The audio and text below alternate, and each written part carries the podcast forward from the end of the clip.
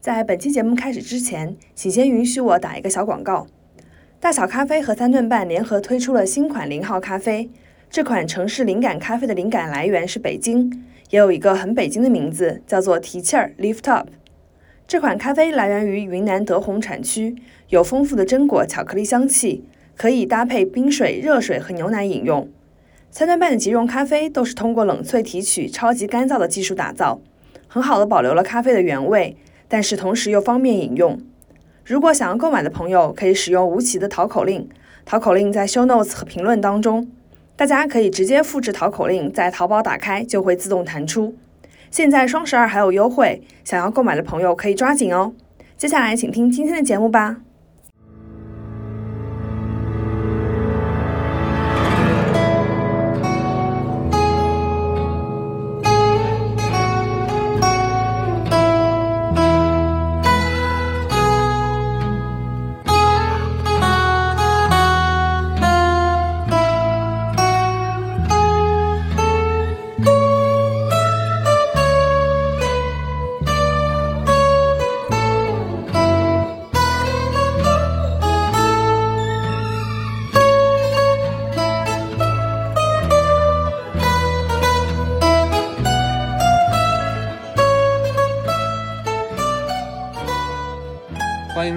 本期无期 No Wonder，我是 Brad，我是大布拉，同时欢迎大家收听离谱 Out of Tune，我是 Ricky，我是 Dylan，我还是 Brad。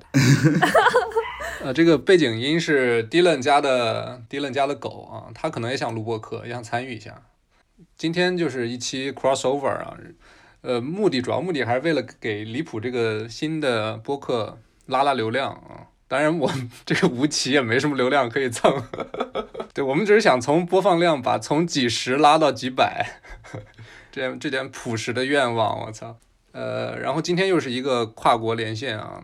，Debra 现在在上海对吧？对，今天又是渡轮荣耀的一天啊，跟上海、伦敦和巴黎又同时出现了，同台竞技，所以大家可能会听到我们录音质量。会有不同，然后我们后期会尽量调整。但是如果录音质量不是特别好的话，希望大家多多体谅。我们两个播客，一个是讲电影的，一个是讲音乐的嘛，所以这期就讲了一个相当于是音乐纪录片，叫《最后的华尔兹》，英文叫《The Last Waltz》，或者是一个音乐呃对音乐电影吧。这个片子是我挑的，然后呢，它本身是一个一九七八年的片子，记录了一支美国或者加拿大的一支摇滚乐队叫 The Band，翻译成中文就是乐队。或者是这个乐队，他们告别演唱会的，就一九七六年感恩节那天办的一场告别演唱会的一个整个的一个记录，然后穿插的很多乐队成员的采访，就这么一部电影。然后导演是大名鼎鼎的马丁斯科塞斯。呃，这个电影其实我当时打算做这期 crossover 的时候，这个电影就是就是唯一的选择。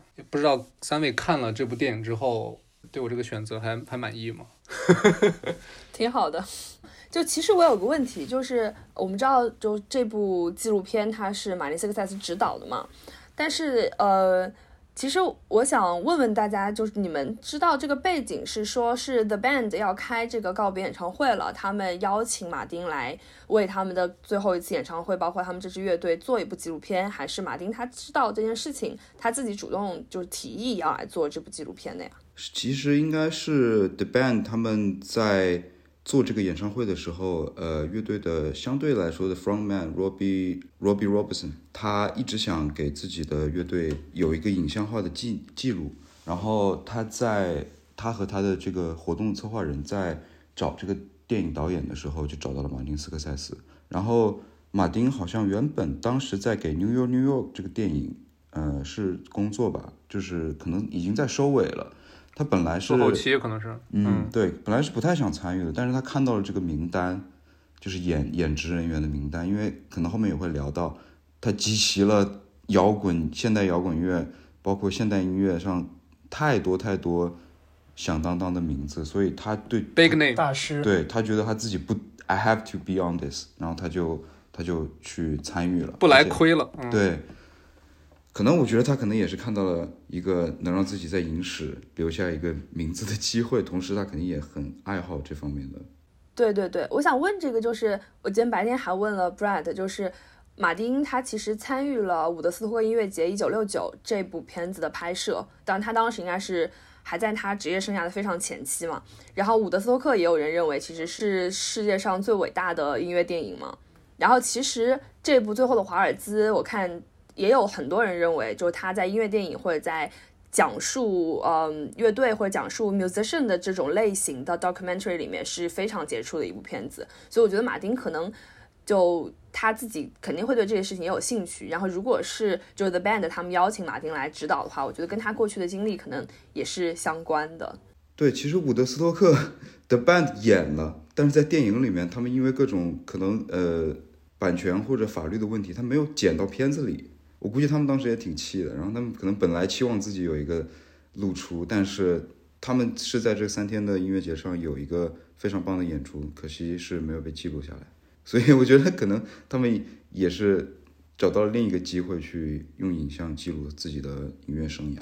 就我想说，马丁斯科塞斯其实他本身也是一个摇滚大乐迷吧，算是他给那个 George Harrison，就是 Beatles 的那个人，然后 Bob Dylan，还有滚石这三个乐队都拍过纪录片，所以摇滚圈他也相当于认识很多朋友。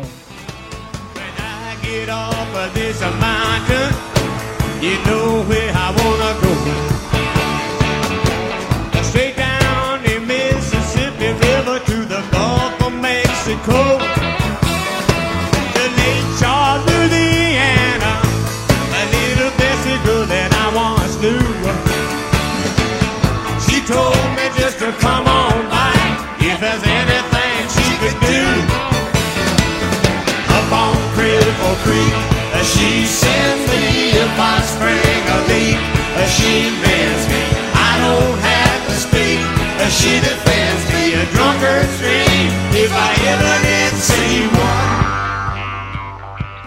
就说到这个影片里面，就是让人印象很深的瞬间，你们觉得还有哪一些？对，每人选选一首歌这样的，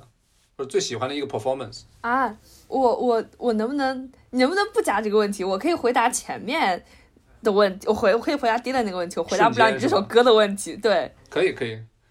那我先说，我怕你们说了，他们很很后面，他们就回溯，就是他们音乐的开始的时候，就是说，呃，其实你在街边就会有些会有些路边的音乐家他们在演奏，然后或是或者是黑人他们在演他们的音乐，他们就觉得这一类的音乐其实也就是。呃，那那些音乐其实也是真正的音乐，就类似有这么一段，你们有印象吗？有可能啊，我记得好像是讲到那个，就是他们的那个啊，吹吹口琴的那个人叫啥？Girls 还是 Garth？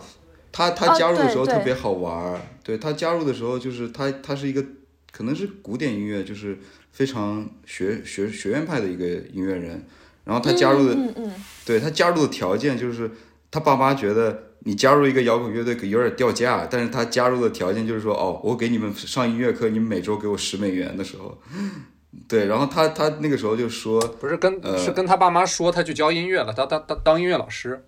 对，原本是要去当音乐老师，但是他他们这些人硬要把他拉进来进这个乐队，然后他的条件就是你们每周一个人给我十美元作为音乐课，呃，然后这个时候他又反过来说，其实这些最原生态、最野蛮生长的这些音乐，同样具有它的魅力。就是他说的一个点是，那些街边的那些 preachers，就传教士，可能大家知道，可能在美国一些呃偏黑人或者偏底层的，他们基督教文化里面，音乐是非常非常重要的一个部分，因为它可以让人走在一起嘛。但是他这样，他就他的意思就是说，这样的音乐同样有它的意义，而不是说我们就是要往一个高深的路去对走。就就是这一段，我感觉他可能是全篇就是比较少上价值的片段了，但这个也挺好的，但这个价值就上的挺好的，就他讲了，其实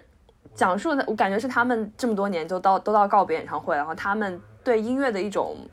一种 reflection 或者他们的一种阐述吧，然后也和他们的这个表演风格是一致的，就他们确实没有那种很多就是很炫技、很要觉得自己高人一等的那种，不是走那样的风格。然后第二个，其实让我想到就是就是摇滚乐它本身的诞生，其实也是就是和这个就是从黑人音乐，然后从他从一些相对来说比较 low class 的这些嗯群体当中诞生出来。就是他其实就那一段访谈让我觉得放在那个影片那个部分，其实也到比较结尾的部分了嘛。然后他和他的那个表演，就和他那个画面去结合的时候，其实有一种历史感，就有一种就 band 他走到最后了，然后他们把这个音乐其实推到推进到现在这个阶段，然后他们有它就是有那种历史长河，然后音乐流动的那种结合性在里面。我我最喜欢的，那我就挑一个我最喜欢的 performance。我最喜欢那段表演就是这个 Van Morrison 唱那个 Caravan，就那个矮矮胖胖那老哥啊，然后就是一看就是喝的有点多了，因为他上场的时候应该是 对对对，呃后半场了啊，就是后后半部分了，然后就是整个他那个嗓音啊，就是 怎么说呢，听着特舒服，包括那首歌的整个的那个那个编排，然后他在现场的那种唱法，就是整个的就特别松弛，但是有又很很有劲儿的那种感觉，就特别棒。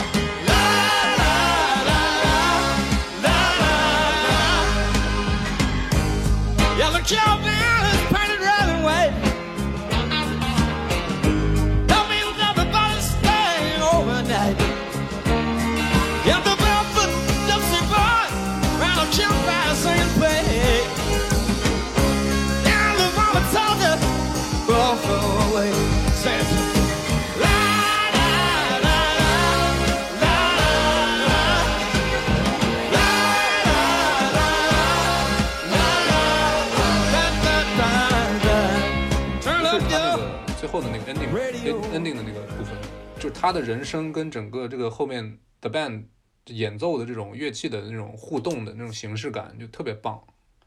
然后他就最后就唱着唱着，然后就把话筒扔扔下，然后唱着唱着就就从侧台就下去了。直接离场了，个这对对对，整个这个对这个这个表演就特别浑然天成的那种，又特别的感觉很即兴，对，又很潇洒，就整个包括那首歌听着来就特别过瘾。然后我就就即便我可能是大概十年之前看这部电影，但我时不时的还专门把这首歌的现场版挑出来，然后一遍一遍听，就感觉很很很过瘾，嗯。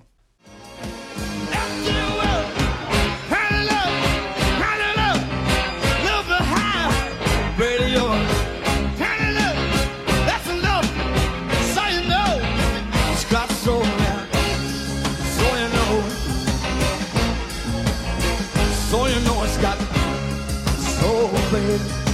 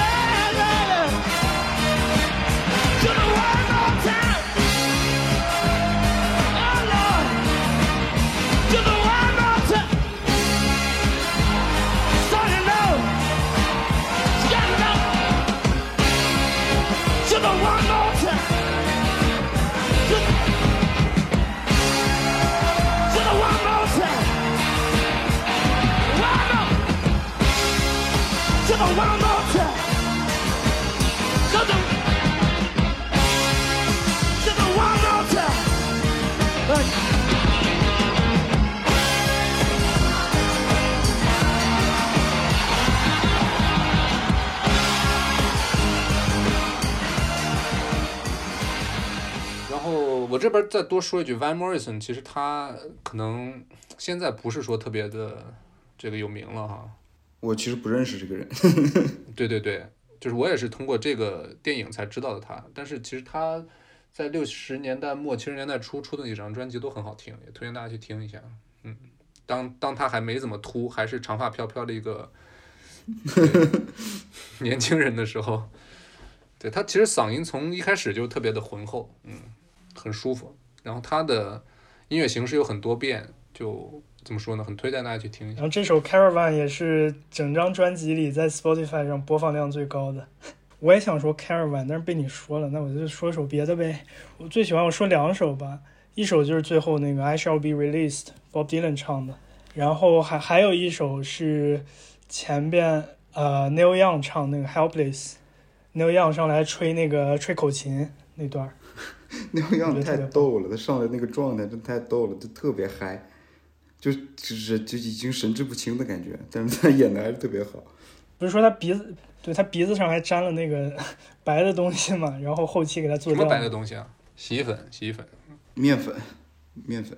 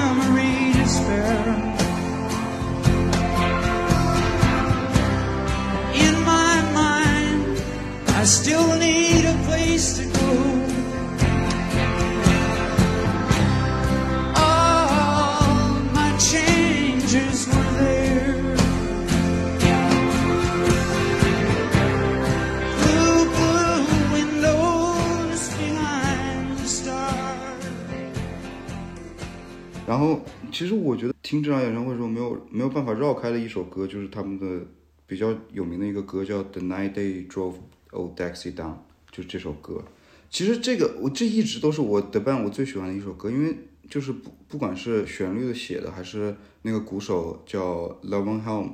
他的嗓音，然后他讲述的那种故事和情绪都太太令人没有办法忘掉了。包括整个他乐乐器的一种配置、一种编排都很舒服。对，但是你放到现在这个时候去说，这个歌是非常有 controversy 的一首歌嘛。以前我听这首歌的时候没有想太多，然后这次为了准备节目，在看这个这个影片的时候，又听到这首歌，我就非常感兴趣，因为它现在这个 reception 是什么样？因为它讲的是从一个美国内战南方的一个被战争影响的一个穷人的视角，然后他去想回想这个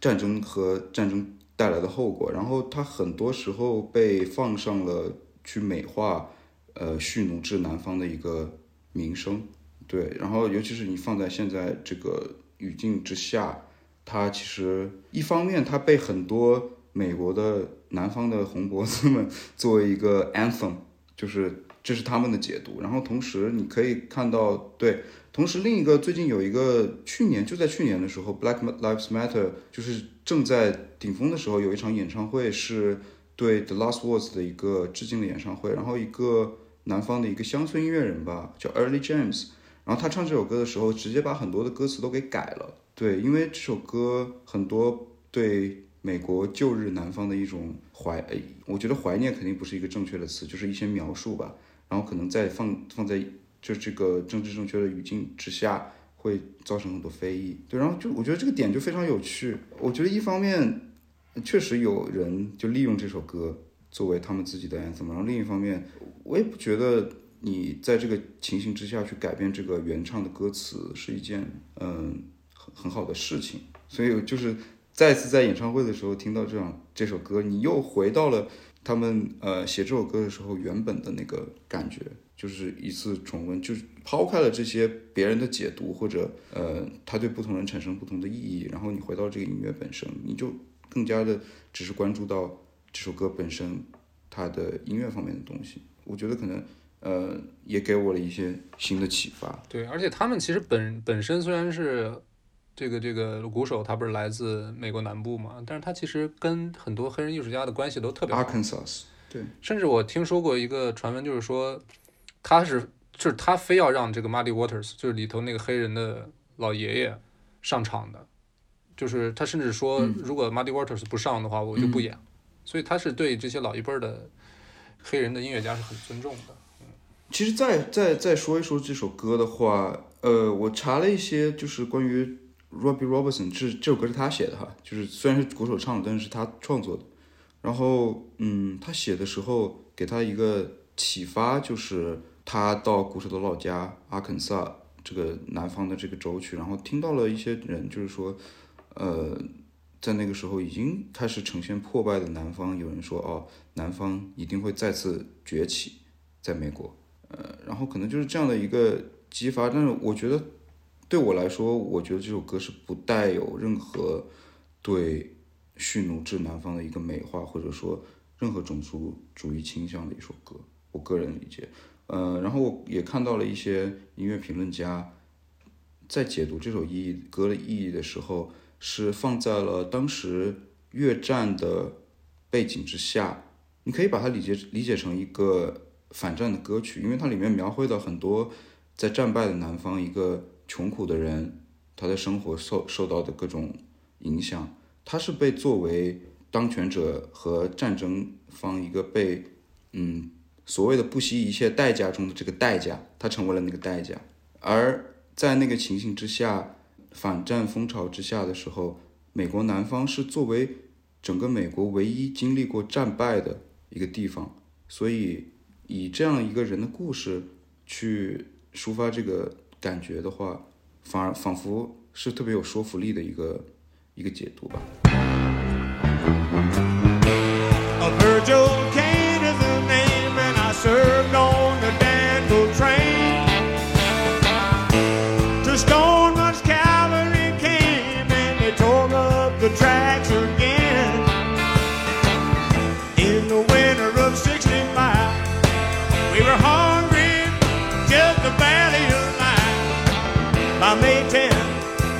when it fell.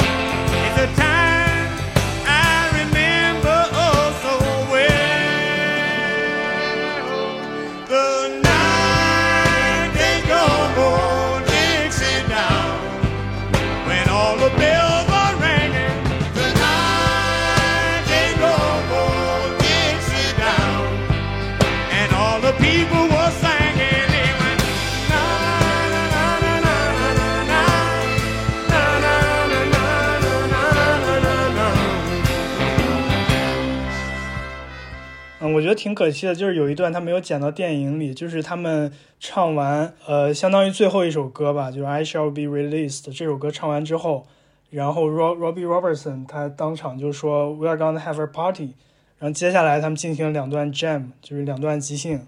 现场即兴，就是特别就是全明星阵容搞了两段即兴，就是真的是一种，就像你说的仪式感，自己在就是玩的真的特别高兴，玩音乐的感觉是吧？嗯，其实就是就是这样的这样的场景，让你就说，如果 如果你当时是在那样的一个环境里，你是台下的观众，是多么美好的一件事情。幸福。根本无法想象。We're gonna have we're gonna have a party now. Thank you for coming.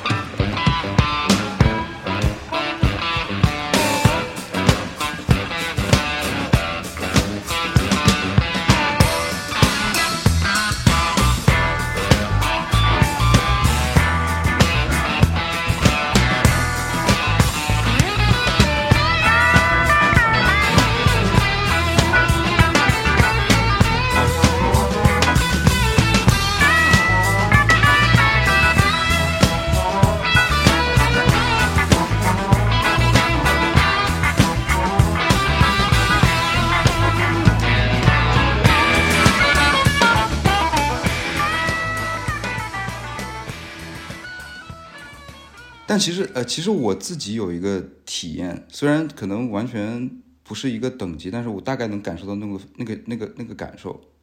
就是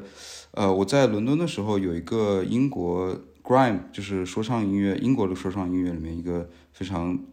领军的一个人物 Skepta，他在伦敦办演唱会的时候，当时他公布的时候，不同的场次有不同的助演嘉宾嘛，但是在伦敦他巡演的最后一场。而且是他走出来的地方，然后他是他们这一个 crew 的人把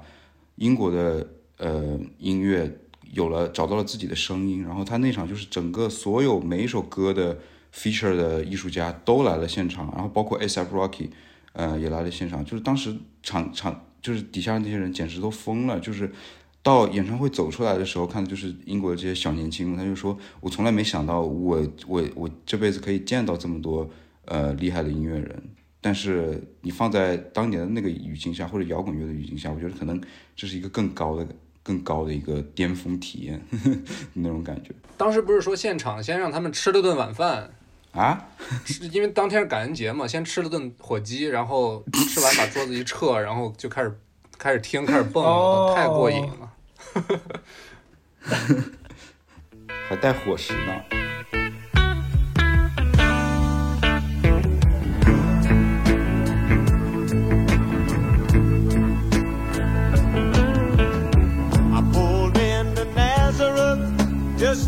About half-past dead.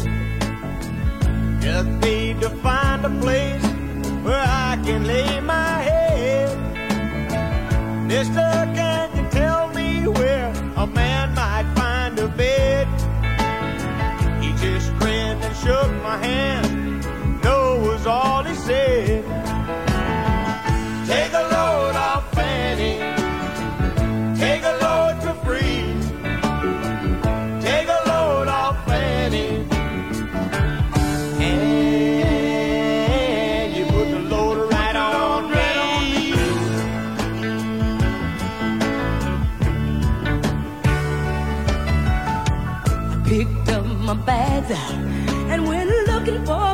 To hide. When I saw old Carmen and the devil walking side by side. I said, hey, Carmen, come on, let's go downtown. She said, I gotta go, but my friend can stick around. Take a load off,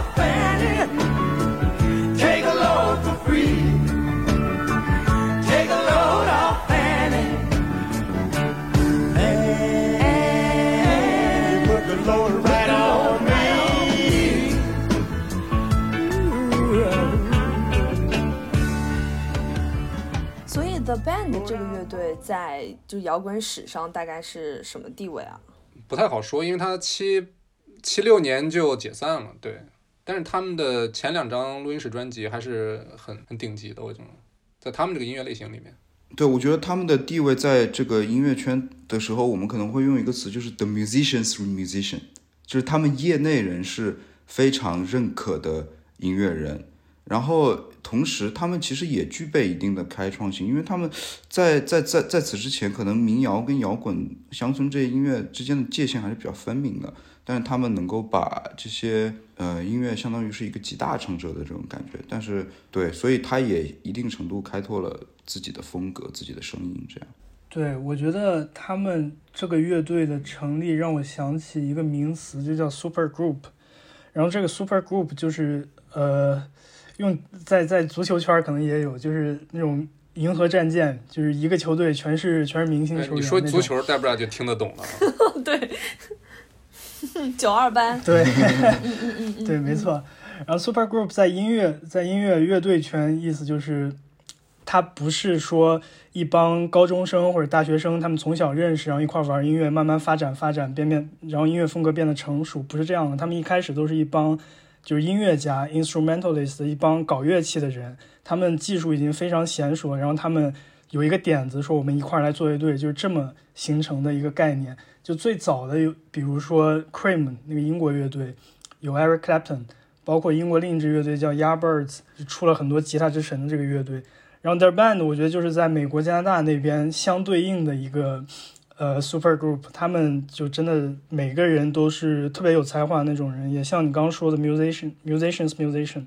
他们给这些很有名的音乐人创作音乐。就是这种概念，而且我觉得他们很划划时代的一个点，就是他们把乡村、布鲁斯、爵士、摇滚就全部融合在了一起。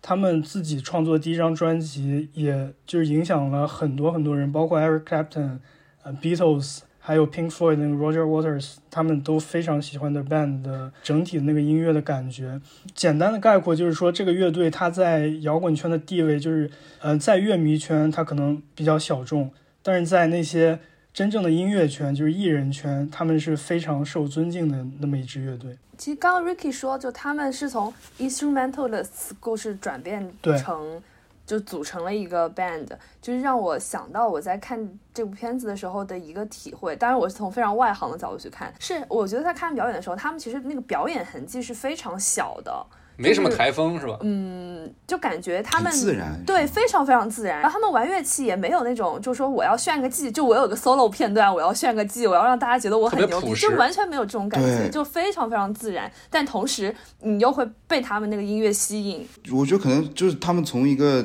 伴奏乐队出身，他知道什么时候去 step back，对，就是我成为一个。背景，然后到我自己需要闪光的点的时候，我可以站出来。嗯，这样一个这样一个角色，非常就是很微妙的那么一个点，就是他们这个乐队可能比较独特的地方，因为他们是作为一个伴奏乐队出身的嘛。嗯，他们那种身上就没有那种摇滚明星主唱，就是很很装逼的那种。你点你点几个名儿，Ricky，你说谁呢？算了，咱就直接就就咱们之前不是黑过 Coldplay 吗？就一直黑呗。Chris Martin 就特特特爱蹦跶的，就满场跑。Chris Martin。对，还有就是说，他们就是看这个片子现场，感觉听他们音乐的时候，就是一会儿哎鼓手来唱一段，一会儿贝斯来唱，一会儿吉他手来唱，嗯就是对对对对每个人唱都特别好。嗯，对，你说现在哪个乐队你你拉一个贝斯上来唱歌？对他贝斯也叫 Ricky，对他们贝斯叫 Rick Danko 嘛，那他们唱他唱他唱那个 Stage Fright 怯场这首歌，我觉得唱的特别好，因为他们其实呃一个小的点就是他们的主创 Robbie Robertson 在写歌的时候，他就会考虑哦这个人声是给谁唱来最好，就是他的声音的特点，但是这个前提就是建立在他每个人都都有特别厉害的音乐素养，这个前就每个人嗓子都很好，尤其是那个鼓手，他的嗓子就特别的，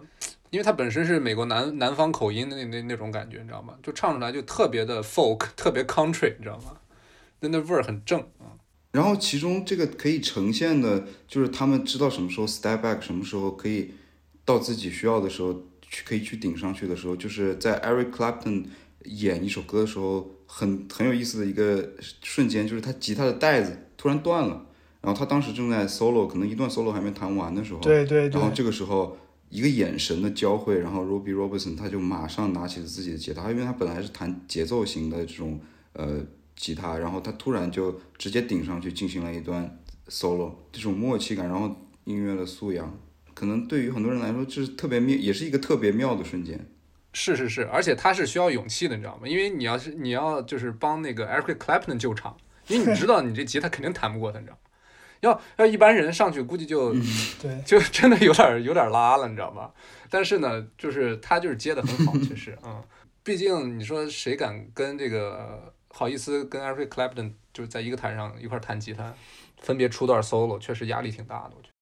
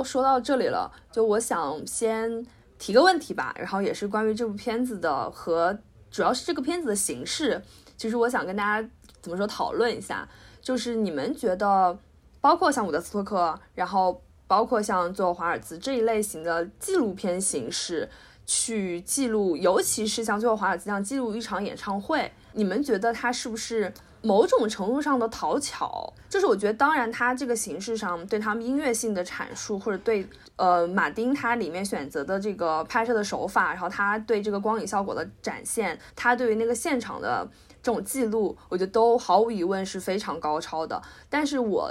始终觉得说，它作为一个电影的话，它去记录了演唱会，然后中间去穿插了一系列的怎么说访谈，其实很也是很 casual 的这种访谈，不是像一个严肃纪录片一样，它是一种很长时段的这种很很 对很正经的访谈嘛。就这种形式，它是不是一种讨巧？如果不是马丁来拍，或者说它只是一个简单的，像之前其实有很多呃现代的一些怎么音乐人嘛，他们也出过那种演唱会的 DVD 嘛。就是那种形式上，它是不是也能有现在这个效果呢？解释一下你这个问题。其实你想说的就是这个电影这么好看，其实很多时候不是说它拍的怎么样，而是说这个演唱会本身，或者说这些歌、这些 performance 本身特别好，所以觉得特别好看。对，对，就是它跟电影的关系，其实我觉得不是那么，就是这个电影的音乐怎么说？这种电影作为一个艺术形式，它在这个内容体现上其实不是那么重要，或者马丁他作为一个导演，其实不是那么重要。我觉得如果单单单对于这个这一部片子来说，我觉得它音乐和电影的比重是 equal 的，确实是只有这样的一场演唱会，它可以成为这样的一部电影。但同时，我觉得马丁斯科他呃马丁斯科塞斯和他的团队从摄影到他的他其实是有编一个非常完善的一个剧本，这方面的元素也让他非常。好的记录，完整的记录了这样的一个演唱会，因为在那样一个音乐行业还没有像 music video MV 这样的一个形式，可能呃，它这部片的存在很多很多时候是将音乐和演呃影像的结合，嗯，到了一个新的高度，就是对我觉得，我觉得可以把这种电影这这种片子当成一个类型片来看，当当然，他他的音乐人和他的演出是一个主体。然后它是通过非常高超的镜头语言或者电影的编排去把它呈现出来，但其实又说到这部电影，你可能你们也发现它跟很多音乐音乐会电影不同的是，它基本上没有出现任何一个观众。对我觉得，如果你把伍德斯托克，我觉得伍伍伍德斯托克他可能更多的记录了非常多场下观众的做的各种事情和他们的状态，包括他们的他们的参与感。然后，但是这这部片我觉得。整个成分都 dedicate 都都呃献给了舞台上的音乐人，对我觉得这也是这个电影非常嗯特别的一个部分吧。嗯，我觉得这个电影在我看完之后，因为我还是对音乐就更加敏感嘛，我看的过程中我就觉得我整个人就完全沉浸在他的音乐里了，就没有太多的去注意电影里的一些细节啊，包括它运镜啊、光影啊之类的这些东西。嗯，但之后我看了之后，比如说，呃，这这张专辑整个整个演唱会，他们演了那么多歌，将近将近五十首，然后电影里只用了二十多首，二十五首吧，然后包括他编排的那个顺序，比如第一首和最后一首，我觉得这个就很有代表性嘛。所以其实也能看出来，马丁斯科塞斯其实是下了功夫的，也而且这些人又都是都是他的朋友，也都是一些明星，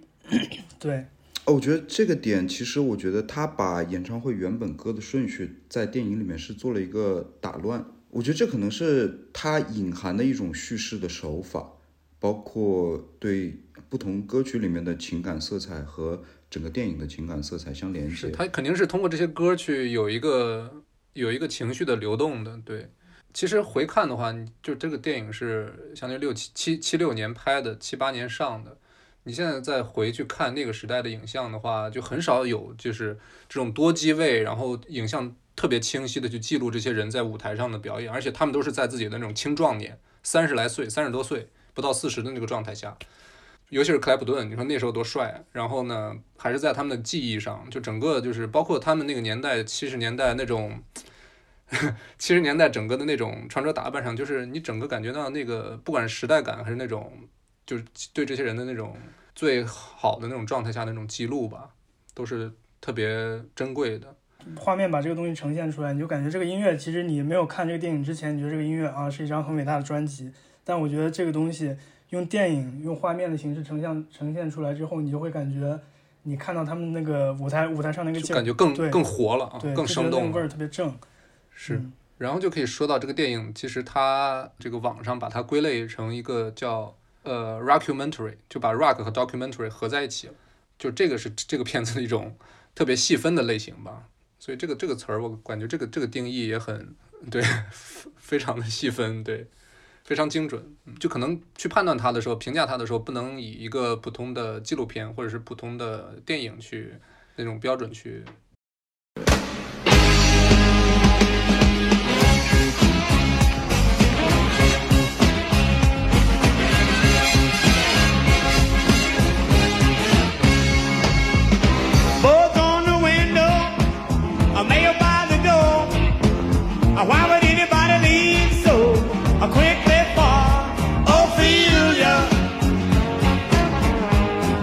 Uh,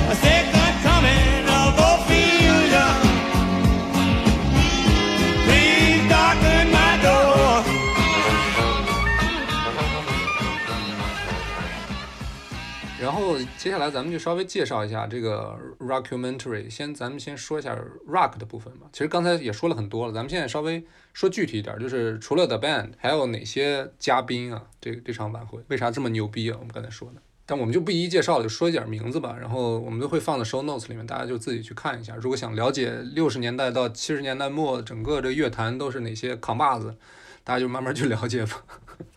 肯定第一个你想到的肯定是 Bob Dylan 嘛，就是因为 The Band 一开始作为 Bob Dylan 的伴奏乐队，他们之间的关系，然后甚至在 Bob Dylan 他的经纪人的影响下，他们就是基本上搬搬去了 Woodstock 伍德斯托克这个地方，跟 Bob Dylan 成为了邻居，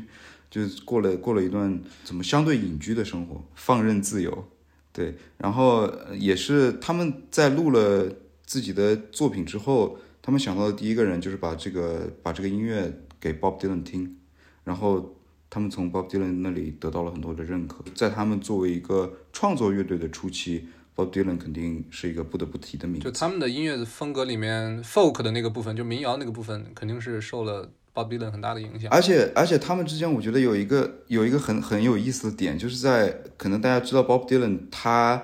不是一开始就是一个被大家所有人都接受，尤其是他作为一个民谣或者说抗议歌手出身之后，他在他音乐生涯的一个部分，他突然拿起了电吉他，给音乐给民谣音乐插上了电，从而在各种各样的演出场合被别人嘘。然后被别人喝倒彩，而在这个时候，The Band 就是站在他身后的人，然后他们是跟 Bob Dylan 一同承受了嘘声，然后一同继续走下去。在他们去英国巡演的时候，The Band 作为 Bob Dylan 的呃伴奏乐队，然后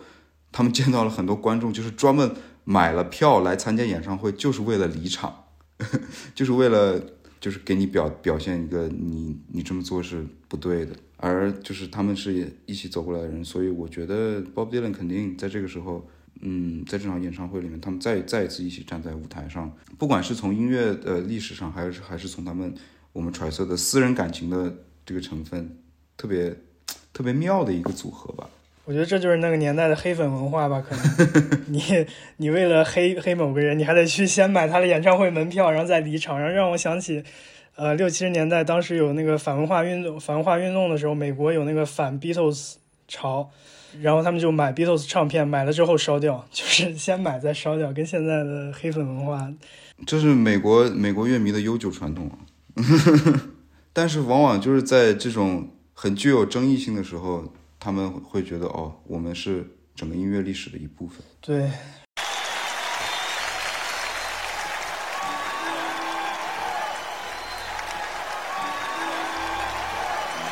We got Ringo and uh, Ronnie Wood uh, going to help us out on this one too.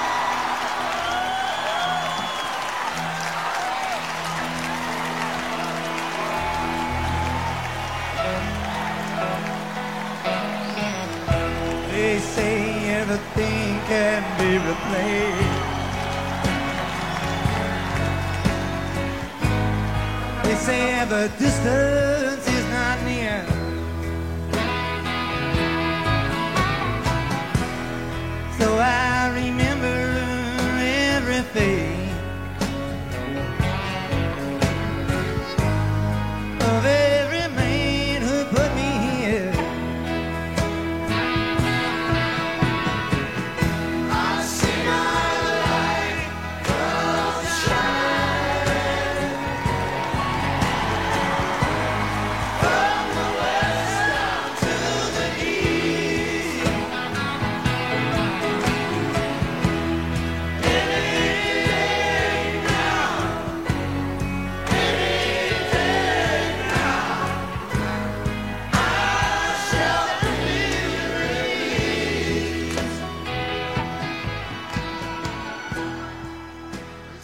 说起这场这场演唱会的嘉宾，还有一些，比如说 Eric Clapton 吉他之神，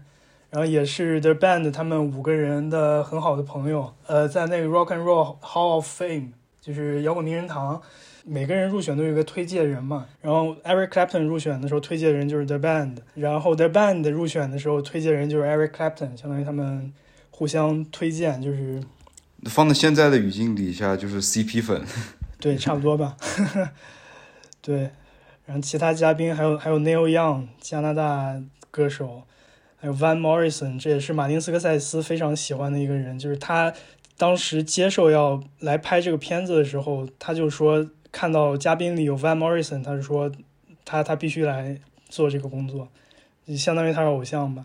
嗯，还有那个 前朝遗老、大名鼎鼎的 Beatles 鼓手 Ringo Starr。还有对，还有滚石的那个 Ronnie Wood，都是摇滚里的大名人。当当然当然也有一些爵士布鲁斯的大佬，比如说 Muddy Waters 这种，全都来了。开宗立派的人，这已经是是就开叫叫什么祖师爷的那种感觉了，是吧？对啊，就是真的是全对全明星阵容，就是这些嘉宾就全都是摇滚名人堂。特别 old school。对，没错。嗯，还有一个 Johnny Mitchell 是是好像是唯一的一个女嘉宾，是吧？我觉得那个女嘉宾特别帅，我觉得全场她唱的最好。但是你们刚刚说的那些人我也不太了解，就是，但我真的那个女嘉宾我印象好深，她真的好酷，真的很有范儿。对，她就是那个范儿，对她所有歌都是那个范儿，嗯。所以其实你可以感受到，就是他们邀请了这么多朋友、这么多大明星来，他们就是想要一场盛大的告别。我觉得一个讲究的人，不管是对故人还是以前发生的事情，都要有一个非常形式感的告别，对吧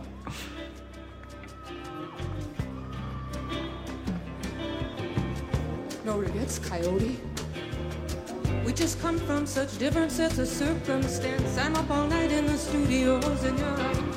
early on your ranch. You'll be brushing out a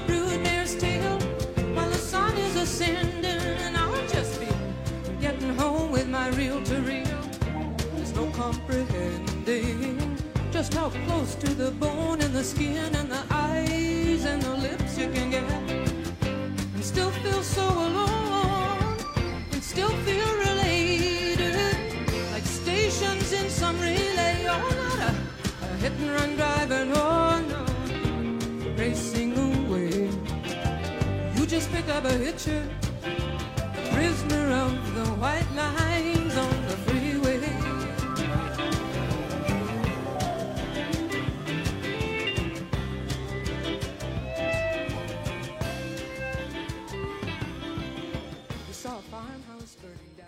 对，这就是我在看的时候，我就总怎么说呢？它让我联想到一些其他的片子，但是就像刚刚你们讲的那样，它其实跟任何其他的片子都不太一样。比如说，嗯，很自然的你会想到像《波西米亚狂想曲》，但是显然他们之间是有很大的区别的。其实，在呈现形式上和重点上是有很大的区别的。基于你们刚刚所讨论的那些，就我还有一个问题，因为本期我就是一个怎么说，我对音乐不太了解，然后一个提问的角色。嗯，我其实还有一个问题，就是你们怎么看这部片子里面马丁他对乐队，然后对里面呈现的其他音乐家的这种个性的展现，然后你们觉得这算不算是一个粉丝向的作品呢？因为从我的角度来看，因为我对他，我对 The Band，然后我对出现的那些音乐家们本身对他们的故事并不熟悉，所以我其实看不出来说，就是马丁他是不是用他导演的视角，用他电影化的手法去对他们的人物进行了什么刻画。我我能看出来的部分是，我会觉得，就像我刚刚讲，其实马丁他在当中穿插了一些访谈嘛，然后这些访谈你们能看出来，对方是在非常。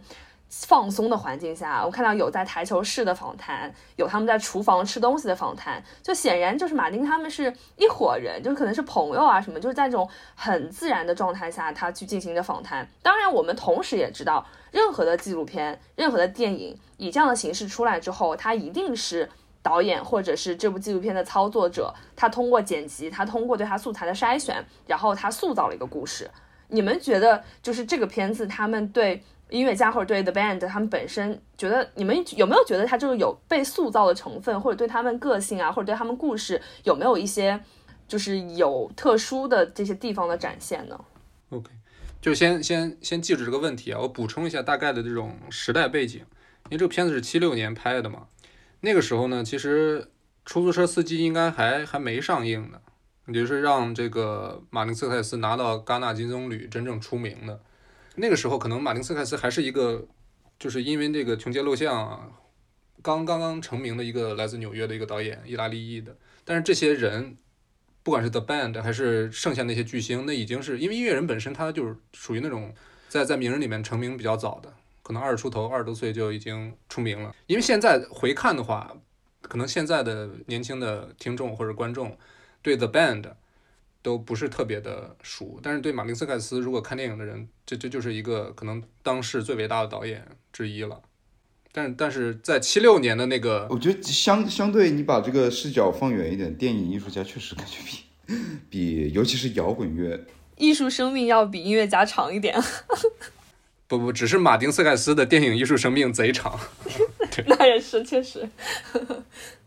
所以再回到 Debra 刚才那个问题，就是马丁斯凯斯对于电影中这些音源的呈现的视角到底是怎样的？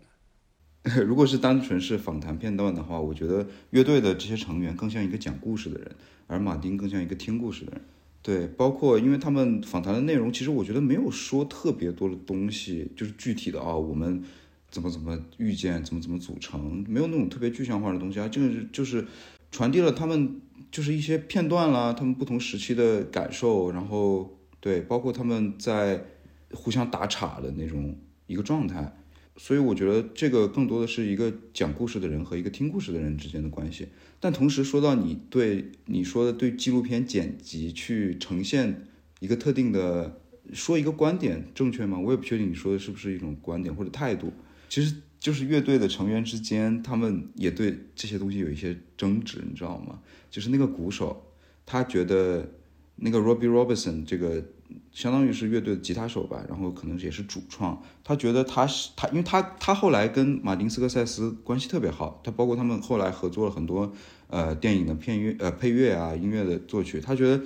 他觉得是这个吉他手 Rob Robbie，然后他想通过这个电影把自己塑造的更加。明星化一些，更加变成这个乐队的核心似的，嗯，对更加主导一点，对，对。然后确实，影片里面呈现呈现的部分，我觉得或多或少有一些，我我没有觉得，我没有觉得特别特别重，但是你确实可以看到一些，我觉得可能这也是一个方面嘛，因为他他他就是一个主要的故事讲述者，或者说他在里面露出的更多，说了很多。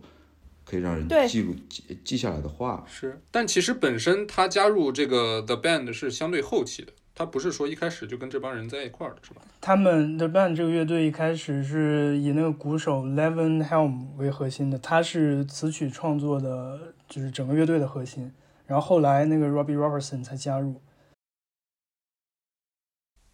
但后来他就是 Robbie 的创作就感觉更多了，是吧？嗯，对。然后关于刚刚那个问题，我还想说，作为一个摇滚纪录片，就是导演或者是制作组有没有刻意的想去塑造或者是呈现这些乐队成员的性格？呃，我整体下来看完的观感是，我觉得是没有的，因为他只通过那些呃碎片化的访谈，就一一两句话，一两个问题，然后嗯，他们回答也很模糊，也是一两句话就讲完了。我觉得就是不足以呈现出来他们整个人是怎么怎么一个性格，只是给观众一个大体的感觉哦，这我我会觉得哦，这个人是这样这样一个人。然后我觉得他们整个的状态是非常非常放松的，就包括马丁斯克塞斯跟他们呃访谈的那些过程，就是问的真的很随意，就是说你们现在做音乐做就是布鲁斯也有，爵士也有，然后灵魂乐也有，你觉得你们现在在做什么？然后那个人不就说 It's rock and roll，就是特别放松，然后又出来，对，又出来，对这句话对我触动很大，对。对，就出来这么随便出来这么一个金句，就是我觉得他们整体的状态都是非常松弛的。就我觉得这个是我听过的给摇滚乐下定义最最棒的一句话之一。bluegrass or uh, country music, you know, if it comes down to that area, and if it mixes there with rhythm, and if it dances, then you've got a combination of all those different kinds of uh, music country, bluegrass, uh, blues music, The melting pot. show music, And what's it called then? rock and roll. Rock and roll, yes, for sure. Exactly.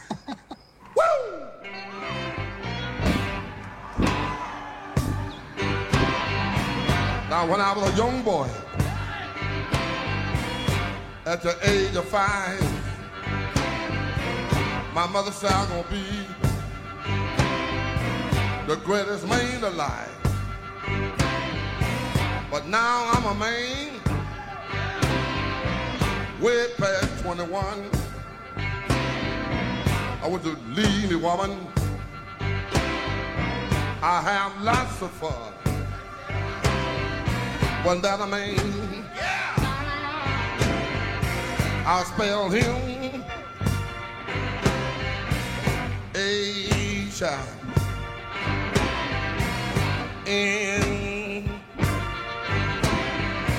That rubber thing I'm grown. No beat. Oh, child. Why? That mean mannish boy. Man, I'm a full grown. Man,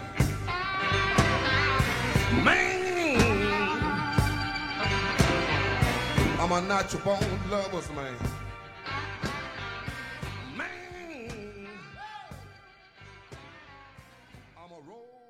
就是你们会觉得，就是这样一部片子，它对于其实这些乐队成员本身并没有对他们更深入的这种挖掘，会是一种遗憾吗？还是你们觉得就他已经把音乐展现的很好了，这就足够了？就是说，呃，就像刚刚讲的嘛，你们俩谁谁说的来着？就是一般情况下，呃，其实一部纪录片它都会讲一下这个乐队怎么诞生的呀，他们遇到过什么问题啊，然后他们会讲一下自己的音乐理念啊，然后最后再来一个呈现，然后把前面讲的那些东西都融会贯通到一起，就通常都是会有这么这么一个故事线嘛。但其实像我对他们不了解的话，我其实看完这部片子，音乐我听了，然后我对他们就像你刚讲，就基础的个性或者他们这种很表面化的谈话的这种风格，我是有了解的。但是他们究竟是怎么样的人，他们这个乐队他们有过什么样的故事，其实我还是都不知道。你们看来的话，就像这样的片子，他需不需要承担这个责任？但另外一方面又说。他的舞台展现，他光影，他整个团队，他对他那场演唱会的展现已经非常好了。而且我确实觉得他那些访谈，就马丁他真的有这个谈话的技巧，他抓取这些谈话的片段，就真的非常吸引人。就是你会看到他们作为音乐家的那种性格的闪光点。但是就是我自己也挺纠结，就从电影观众角度来说，嗯，我觉得这个还需要再再稍微讲一下，就是这个乐队的它的一些背景故事吧，相当于就是 The Band 它一开始成立的时候，他们就不是自己给自己创作作品的那么一支乐队，他一开始是给一个歌手叫呃老鹰，对 Ronnie Hawkins 给他们给他的演出做伴奏，就是现场现场的伴奏，然后再之后别人把把他们介绍给 Bob Dylan，然后他们给 Bob Dylan 开始做现场的伴奏，然后在这之后，Bob Dylan 火了，然后就是他作为一个民谣歌手，开始用电吉他伴奏，然后他火了，然后之后他们呃乐迷就称他们为 Bob Dylan and the Band，就是 Bob Dylan 和他的伴奏乐队，所以这个乐队他是以一个伴奏乐队的身份出道，然后在这之后过了很多年，他们才开始创作自己的音乐，所以他们大家可能就不太认识他们，他们在音乐上的知名度不是那么高，然后也一直很低调，所以就给自己起名，干脆就叫乐队，就是一个伴奏乐队。所以我觉得从他们的性格也可以看出来，他们就是想专心弄音乐，然后也比较低调的那么一帮人。所以这个纪录片，我觉得从他们自身出发，假如他们要找一个导演过来拍的话，他们跟导演会说的是，我们只想用我们的音乐作品来说话，不想就是讲太多我们的传奇故事啊之类之类的。就是我觉得他们是这么一种比较比较实打实的音乐人，所以他们可能没有穿插太多的他们个人的一些传记故事啊，或者是一些很传奇、很很奇妙的经历放在电影里。对，我觉得呃，刚刚 Ricky 讲的这可能是一个方面，但同时呃，如果说在这个电影里面他筛选的过程中，我觉得可能在访谈的时候，因为这个已经到他们乐队的末期，因为这是一场告别的演唱会，在这个时候，乐队成员之间已经出现了很多的 tension，各种不和，然后各种问题，药物、酒精这些摇滚乐队里面老生常谈的一些问题。嗯，但是我觉得，如果作为一个体面的告别，我觉得他们可能会有意的去避免这些内容，而只是让大家的眼呃呃让大家的注意点更多的集中在这场演唱会和所有的音乐上。呃，这可能也是一个原因之一啊，这是我揣测的。但是还有另一个角度，就是其实从他们虽虽然说没有特别细节化的描写，我们之前说这部这部音乐纪录片它有它的年代感，但你其实可以从他说的各种故事里面去感受到专门属于这一个年代音乐人的一些特有的气质。所以说，如果与其说去讲一些非常具体的故事，我们怎么样相识，或者我们怎么样的经历。他说了，他们第一次表演在一个在一个没有屋顶的酒吧里面，然后还被称为是 skyline，就天天际酒廊这样一个，然后里面他们的观众是一个一个只有一只手的一个脱衣舞女，还有两个喝醉的服务生，就这样的故事，很多时候比讲太多我们两个呃我我们几个人是怎么相识的，我觉得可能到了一个音乐人生涯的末期，更加抽象的故事反而更加。具有感染力，我我不知道我这样说，呃，对，能不能 get 到？就对，大概就是他可能就是超越了他们本身的这些东西，我们之我们之间的这些不和啊，或者开心的事情，已经已经我们准备已经把它搁置了。但是我们是作为这样一个摇滚乐比较特殊的年代的一个见证者，然后我们讲的故事更多的就是这样一个年代的尾声。嗯，可能更多的是一个浪漫化的表述。其实这个片子它的基调从一开始的前几个镜头就奠定了，嗯，就是有一丝丝伤感，但是又就大家就是那种积极的去面对这个即将解散这件事儿的那种感觉。这片子第一帧上来就是这个电影要大声的听，大声的看，对吧？就是一一个白底儿呃不是黑底儿白字，就特别帅。然后上来就是那个 The Last Waltz 那个。主题音乐出来之后，是一个我不知道是哪个城市，可能是这个电影拍摄的那个地方，叫旧金山的一个破败的一个街景，在车里。对，就整个整个片子的这个基调，我感觉跟这这一个镜头的这种展现是很契合的。然后我们再回看到七十年代，其实马丁斯盖斯，包括很多导演，他们在那个年代其实创作上是要去突破传统的。当然，纪录片大家都知道该怎么拍。但是呢，他就是想去做一些不同的尝试吧，我觉得，包括像他七六年同上映的那个出租车司机那个片子，你像他整个的这个叙事结构也很也不是那种起承转合式的。就那个年代，可能大家本质上的追求都是对艺术上的追求都是去去创新一点，去打破一些之前所谓的那种好好莱坞黄金时期四五年代那种叙事的样板戏的那种感觉，确实是从各种意义上都很独特的一部作品吧。我觉得可能最最具有区分性的以外，就是你刚刚提到《波西米亚狂想曲》或者《大门》，或者对这一类型的，通过一个已逝的音乐人去展现他一生的经历的这种电影，跟这部片子的，嗯、我觉得是完全属于两个分类的。如果在那个那那那样的电影里面，包括比如说，哎，The Beatles，Beatles 那那个电影叫啥？我忘了，不很很很很早以前的一个，就是讲他们少年时的经历的那个。对，就是跟跟这一类电影，我觉得可能表达的，嗯，想表达的方面是完全不一样的。所以我觉得，如果用一个你渴望去了解一个音乐人，通过这样一个传记形形式的电影，你得到的内容是特别不一样。就还是说回我们刚刚讲的嘛，你就是不能把它套到纪录片或者音乐电影的形式当中去说这个问题，就是你要把它当成一个单独的类型，影视类型去看它。我打一个咱们四个人都懂的比方，这个就是 The Band 毕业毕业晚会的那个纪录片儿，就是他们整个大学四年过完了，但是他们是十六年在路上，然后毕业晚会，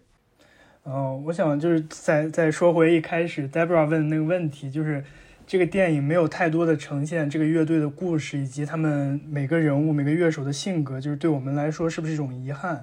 我觉得在我看来应该不算，就因为我觉得我看这个片子的时候，就好像是一个把它当成一个艺术艺艺术作品来看，就是我可能不是很了解这个作家他的一些背景以及这个作家他有什么才华，我只是在欣赏他的作品。然后这个导演用一种很很客观、很观众的角度来呈现他们的作品之后，我看完之后我就会对这个乐队我觉得非常感兴趣。然后在之后，我会在别的渠道啊、别的地方去查一些关于他们其他的作品啊、关于他们的背景故事啊、他们每个人呃各自的经历啊、性格呀、之类的这些东西。所以我觉得，就这个电影它的出发点不是在讲他们的故事，而是来呈现他们的作品。所以我觉得不算一种遗憾吧，对我来说反而激起了我的兴趣，我会在别的地方去了解他们的故事。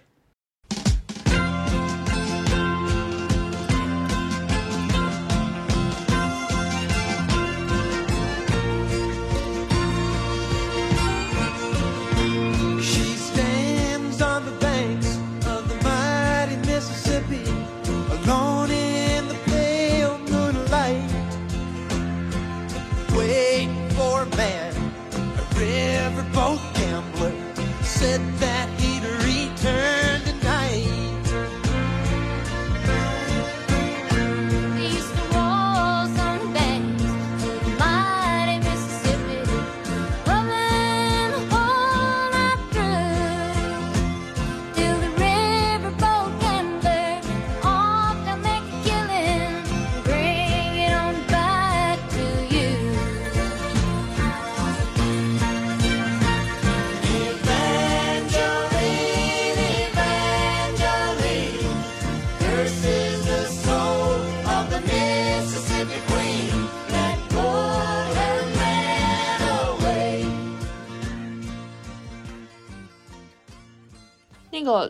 队他们最后主动解散是因为什么？就是合不下去了是吗？因为一方面好像我看到是其中一个人，对一个人受伤了，然后我觉得可能他们就一直是哦，对对受伤了，就是骨折吧，好像是。反正好像是一个什么，然后这个就是我们之前说那个吉他手，就是他他提出来的，他提出来就觉得就是这种一直巡演啊，然后这种有点像居无定所的这个感觉，可能到了那个时候，他觉得想告一段落，就感觉主要是他主导，就是说我们玩不下去了。对他电影电影里边不是跟马丁说了吗？就马丁问他，然后然后他说你能就是呃二十年 on the road，就是我我甚至不能讨论这件事情然。后如果还要继续走下去的话，但其实就是他们这个之后，就是这些乐队成员不带他，他们重组了，又演了一段时间。哦，这样的吗？嗯，就是在这个电影或者说这场演唱会结束之后，也是一段就是非常纠结的故事吧，包括他们之间成员之间的对立，然后呃有的人自杀了，吉他手和鼓手之间一直有一些争执骂战，就是可能就是到这个演唱会，就是他们最后一个最美好的瞬间，然后再往后就一直是直下的，跌入谷底的这样一个感觉。我感觉非常 typical 啊，就是对有那种结局很好的，我觉所有这种就是这种摇滚乐队最后都是 走向这种结局。大家总会有矛盾，然后总有一些人有不好的习惯，对，总是这样的。无论是不好的习惯啊，或者说对钱或者对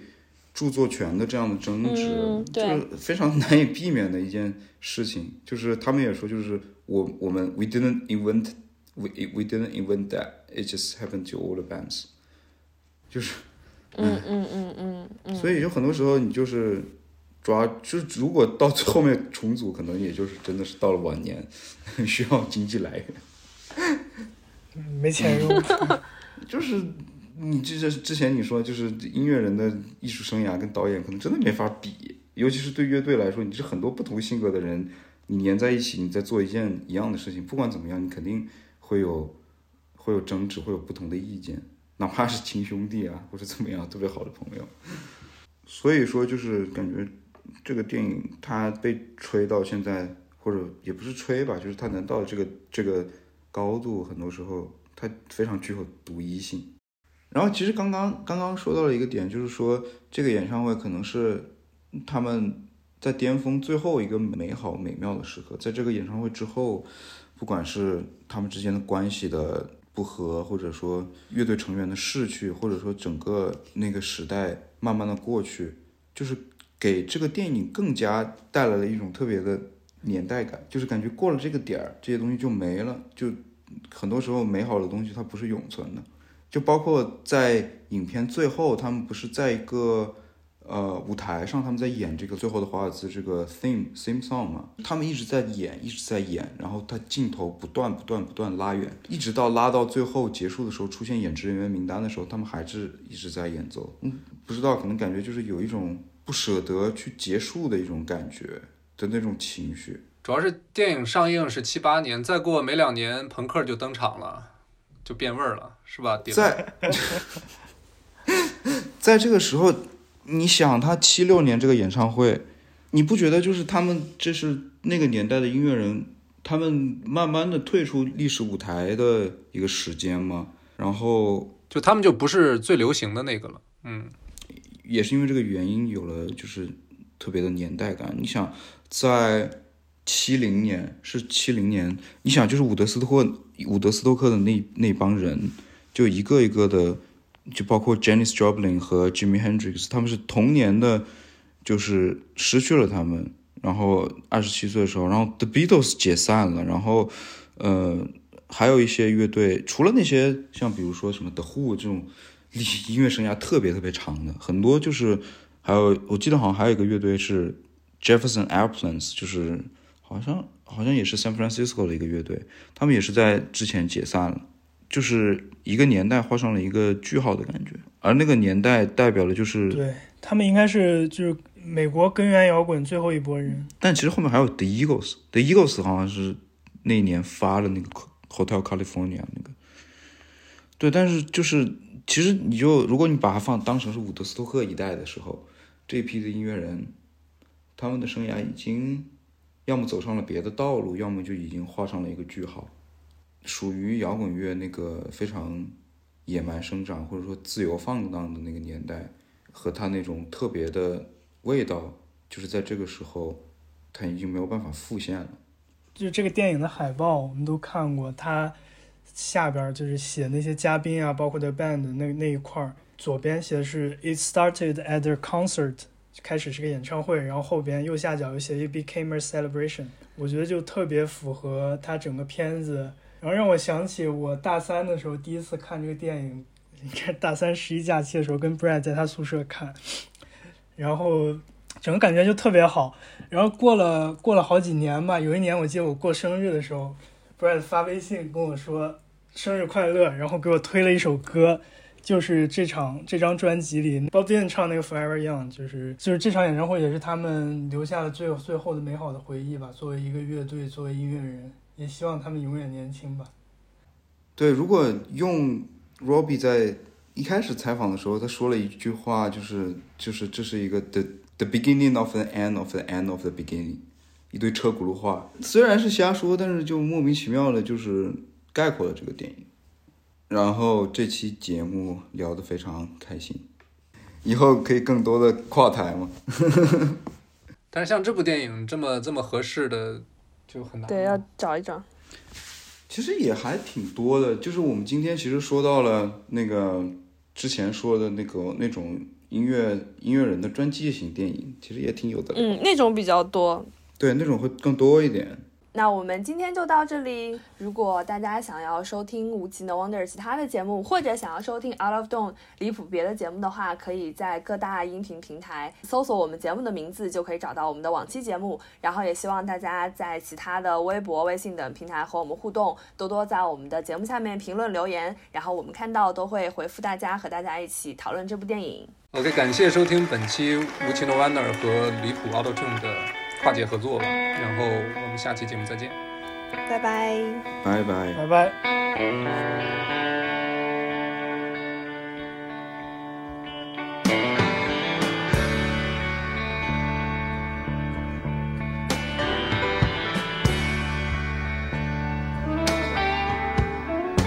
May God bless and keep you always. May your wishes all come true.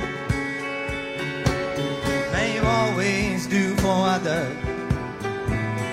And let others do for you.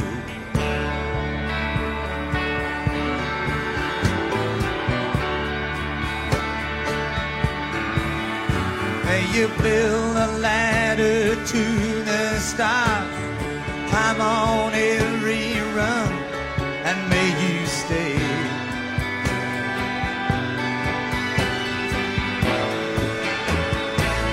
forever young.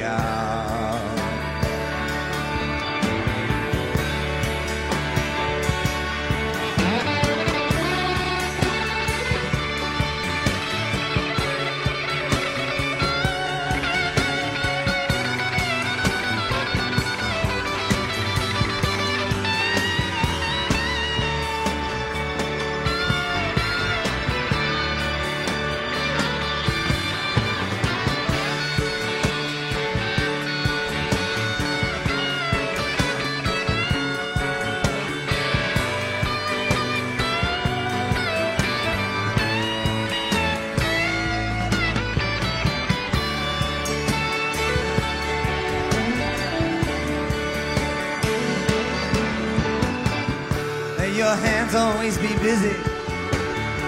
May your feet always be swift. May you have a strong foundation when the winds of changes shift.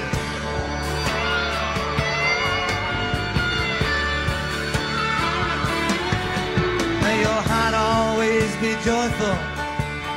May your song always be sung. And may you stay.